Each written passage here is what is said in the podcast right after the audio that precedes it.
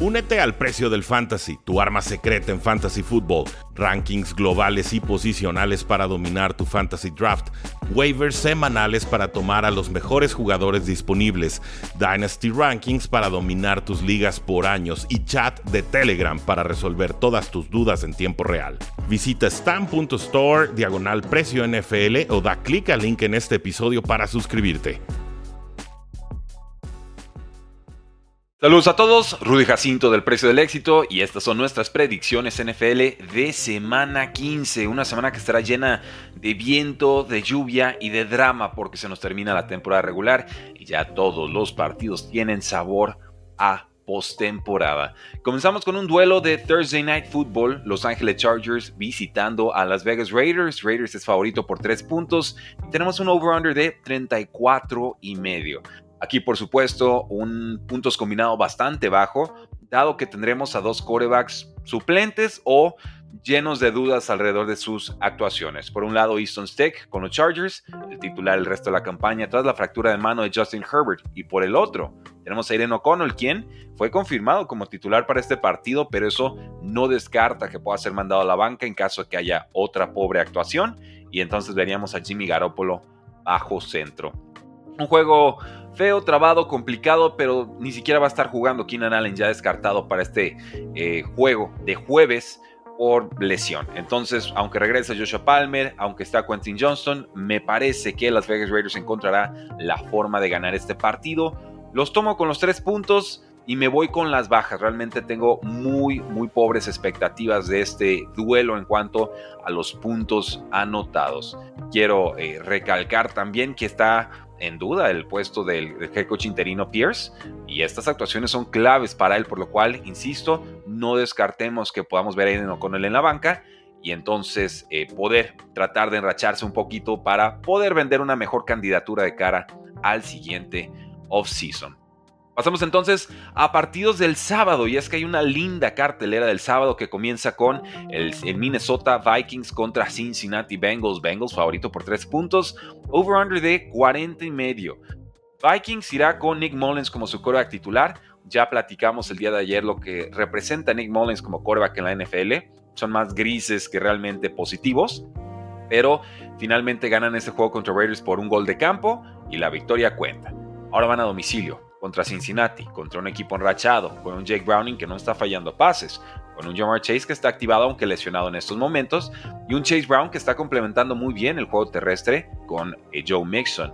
Me parece que este juego es para Cincinnati, no los veo eh, permitiéndose un tropiezo en estos momentos después de haber revivido dos veces su eh, temporada. Entonces aquí denme a Cincinnati con los tres puntos y me voy a ir con las altas también. Creo que Vikings se verá un poco mejor de lo que vimos contra Raiders, por lo menos unos 10, 13, 16 puntos y Cincinnati hará el resto. Entonces, denme a Cincinnati para ganar y aunque está algo castigadita la línea, me voy a ir con las altas.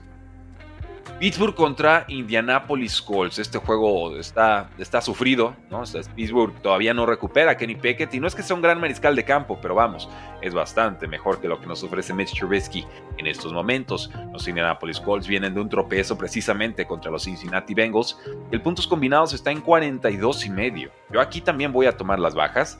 Me voy a ir con los Colts. Voy a esperar ver un poquito más de juego terrestre de Zach Moss, que la semana pasada estuvo completamente borrado.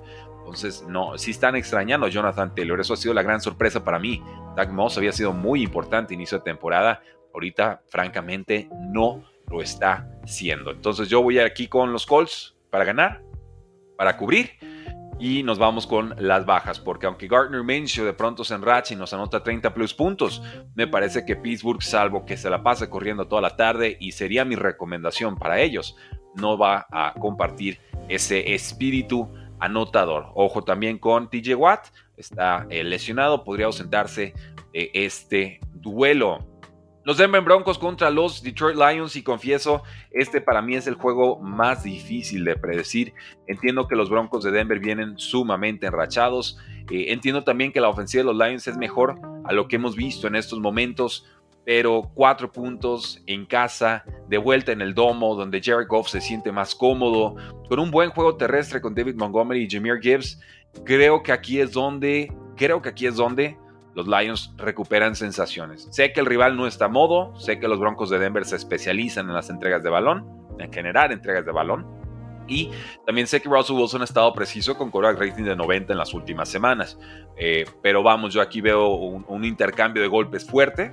Entiendo que la defensa de los Lions no es buena en estos momentos, de hecho es bastante, bastante mala, pero creo que Jared Goff y compañía tienen suficiente pólvora para hacerse sentir en casa. Entonces yo entiendo aquí que eh, pues, la mayoría, creo que la mayoría se ve con los Denver Broncos, no los culpo, su momento es especial. Esta es la última semana en la que pretendo siquiera pensar en confiar en los Detroit Lions. Creo que las herramientas están ahí para sacar el resultado. Si me equivoco, ahora sí, me, bajo completamente del barco y pues vamos viendo si hasta incluso los Vikings nos alcanzan en esa pelea divisional.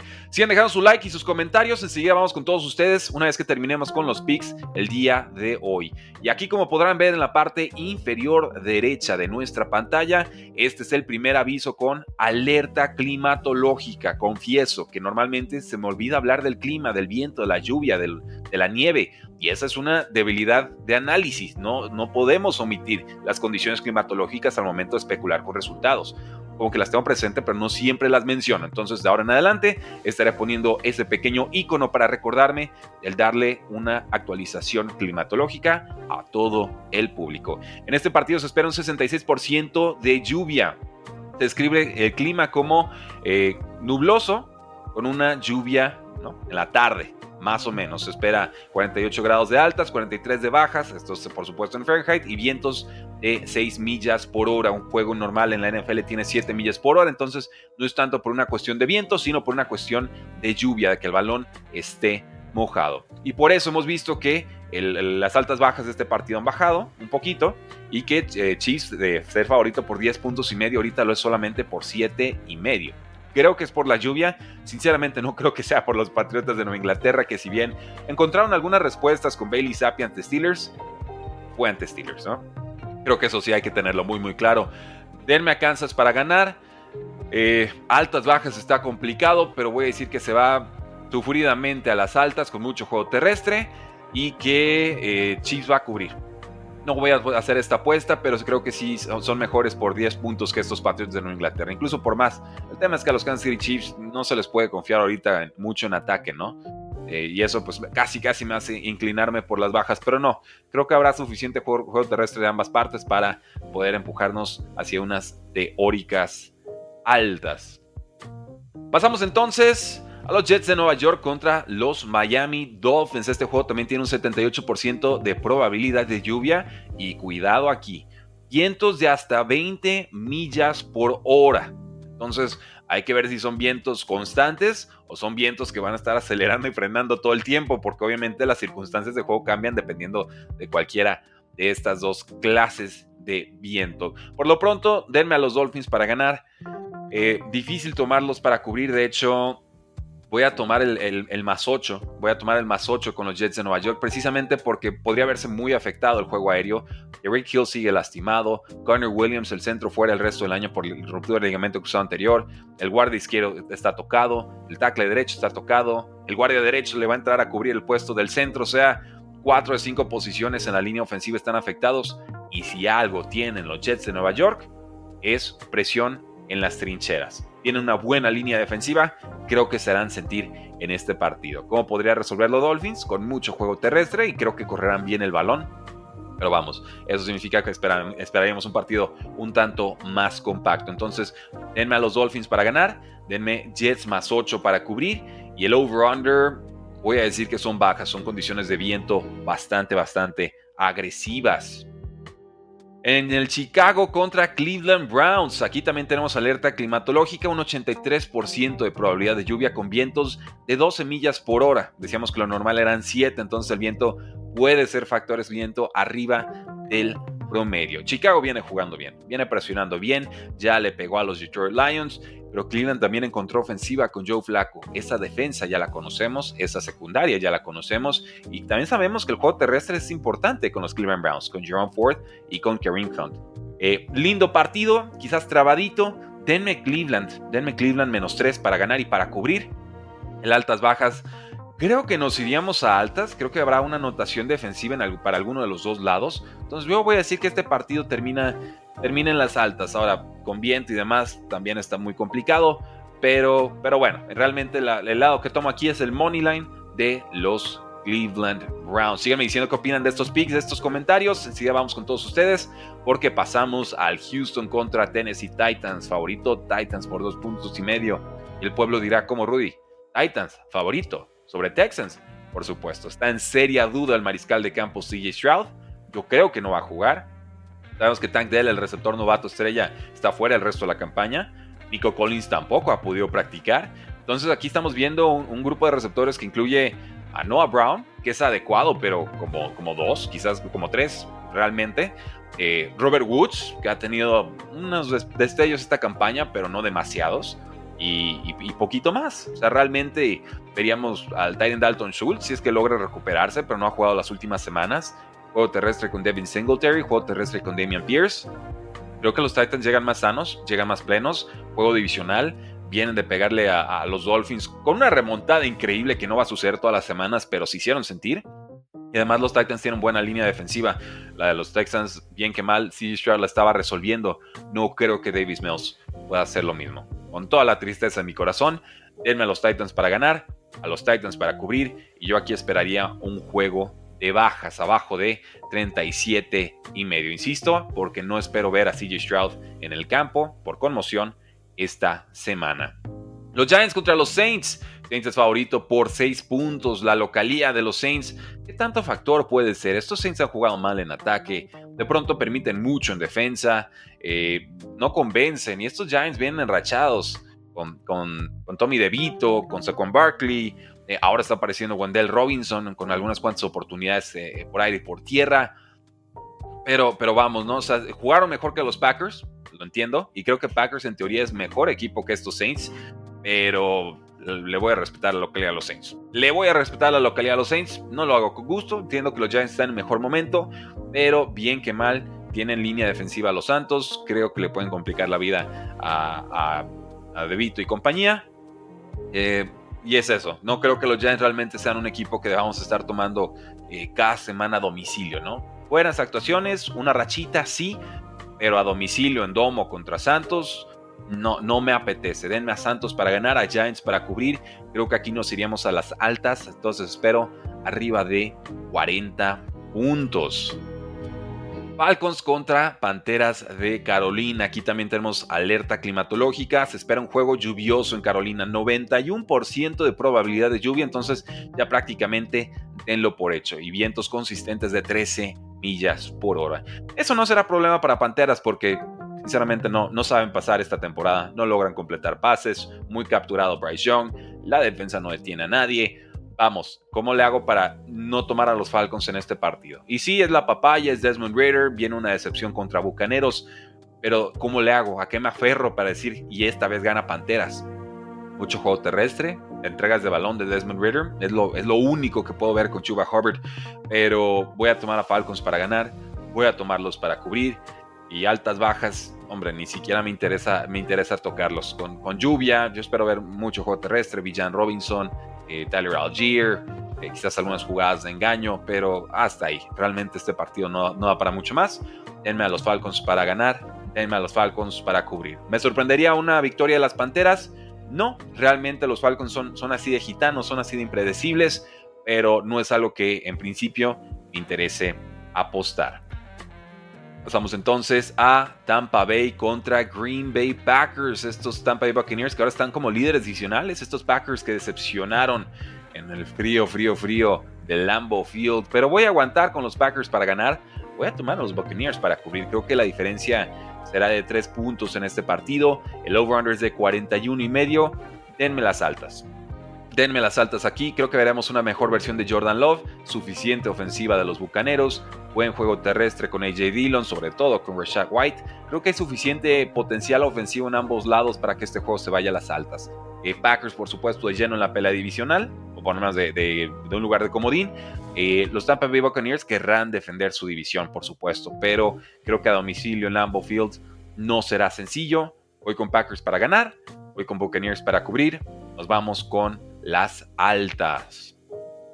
San Francisco 49ers contra los Arizona Cardinals. Esta línea estaba en 13.5. Ya bajó a 2.5 para favor de los San Francisco 49ers. Un over-under de 47.5. Denme todo del lado de San Francisco. ¿Cómo no hacerlo, no? Denme a San Francisco para ganar. Denmelos para cubrir. Su defensa está impecable. Ni están sintiendo la ausencia de Talanoa Jufanga. El novato ayer está haciéndolo de forma fenomenal. Eh, están todos sanos. Trent Williams, Brandon Ayuk, eh, Christian McCaffrey, Vivo Samuel.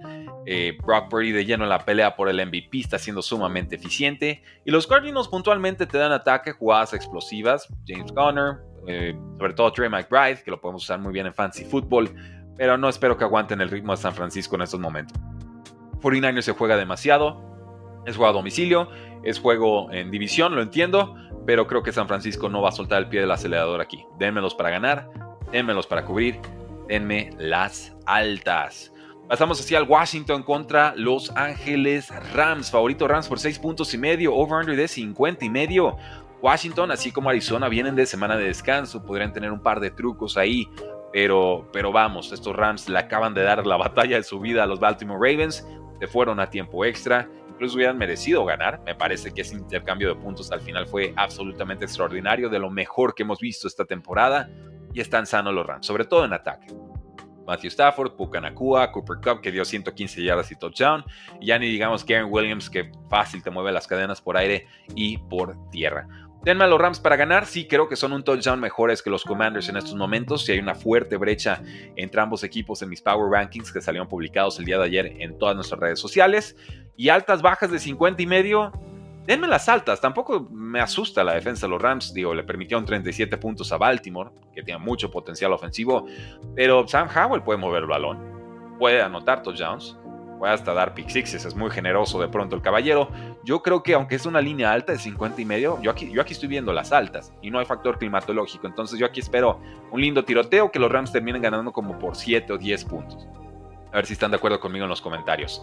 Dallas contra Buffalo, favorito Buffalo por dos puntos y medio. Y tenemos alerta climatológica. Afortunadamente va a ser un juego por la noche, pero se espera lluvia durante todo el día. 98% de lluvia, así que va a haber vientos, sobre todo por la noche va, a ponerse cada vez más ventoso el, el, partido. Se esperan vientos de hasta 17, más bien, no se esperan de hasta, se espera que sean, o sea, el promedio esperado sería de 17 millas por hora. Entonces, normalmente esperemos un tiroteo aéreo. Con estos vientos, creo que ambos equipos se van a enfocar en el juego terrestre. ¿Quién ha corrido mejor el balón esta temporada? Búfalo. Aunque usted no lo crea, es Búfalo. El tema es que se han alejado muy rápido del juego terrestre, pero no con el nuevo coordinador ofensivo Joe Brady. Con él, están usando más a James Cook de forma eficiente por aire y por tierra. Dicho eso, voy a aguantar, voy a tomar a los vaqueros de Dallas para ganar este partido. Creo que van a resolver a domicilio, está complicado. Yo a Dallas lo tengo como el equipo número 2 en mis Power Rankings, a Buffalo lo tengo como el número 5, número 6. No por su récord, no por sus tropiezos, no por sus entregas de balón, porque toda la temporada realmente han sido una ofensiva top 5, salvo las entregas de balón. Porque toda la temporada han sido una ofensiva muy asfixiante en el sentido de presiones a mariscales de campo y pass rush, capturas de quarterback.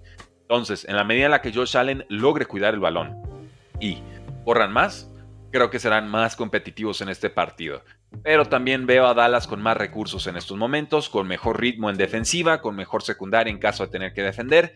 Juego trabadito, creo que lo gana Dallas sufriendo con un gol de campo al mero, mero final. Pero eh, vamos, este es un volado, va a ser un partido muy, muy lindo. Y por supuesto, les adelanto, tendremos una transmisión en vivo de los tres partidos eh, claves del sábado, del domingo y por supuesto el lunes. Este, se los adelanto, será uno de los tres partidos que tendremos en transmisión. También vamos a tener el Broncos contra Lions a las 7:15 el día sábado. Este de Dallas contra Bills es a las 3:25 el, el, día domingo. Y ya el lunes estaremos platicando sobre el Eagles contra Seahawks en Monday Night Football. Esas transmisiones van a empezar a partir de las 7. El sábado sería a las 7, el lunes sería a las 7 y el bueno, perdón, el viernes a las 7, el lunes, me estoy confundiendo por el juego de sábado, sábado y lunes a las 7 y el eh, domingo vamos a iniciar la transmisión a las 3 de la tarde. Hecho, ahí para que lo tengan presente, acabando esta transmisión, vamos a publicar esos tres eventos para que le puedan dar like, seguirlos, activar la campanita de notificaciones y se puedan unir para que ahí pongan quizás en mute si quieren la, televisión y disfruten el partido con todos nosotros. Entonces, Dallas para ganar, los tomo Dallas más dos y medio para cubrir y este juego lo veo de bajas. Lo veo de bajas, con tanta lluvia no veo eh, que nos vayamos arriba de los 50 puntos. Veremos. En Sunday Night Football, Baltimore contra Jacksonville Jaguars, favorito Baltimore por 3 puntos y medio, over-under de 42 y medio. Voy Baltimore, los tomo con los puntos y mm, creo que esto será de altas. Trevor Lawrence lanzó bastante la semana pasada, no diría que lanzó de forma eficiente, tres entregas de balón, limitado en cuanto a su habilidad para escapar del bolsillo, capturado varias veces. Travis Etienne corriendo francamente mal, hay que decirlo. Es todo nada este corredor y últimamente ha sido nada. Más, la más que menos de sus partidos han sido de menos de 4 yardas por acarreo. Y si no puedes ayudar a Trevor Lawrence por tierra, le vas a pedir aguantar mucho en el bolsillo y creo que ahí es donde llegarán las capturas de los Baltimore Ravens. Ahora, fue un partido muy aéreo, un partido muy cagado al ataque aéreo con los Baltimore Ravens la semana pasada contra los Angeles Rams para aguantar ese tiroteo.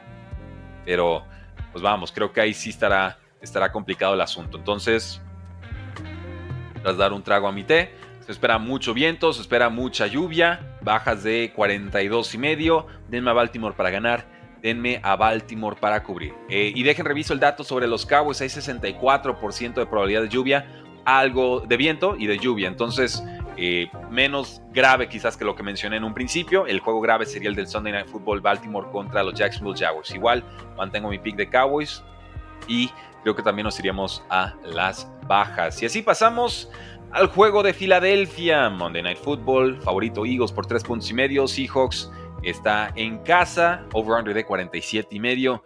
Yo creo que aquí se recupera Eagles. Seahawks viene mejorando, peleó bien la semana pasada, pero ya están como noveno sembrado del NFC. Realmente creo que esto es, preocupante para los hijos. Se nos han venido eh, desinflando hasta cierto punto. punto. Eh, creo que aquí Eagles se recupera. No es un rival a modo. Seahawks es un equipo físico, pero creo que reencontrarán el juego terrestre, reencontrarán el juego aéreo.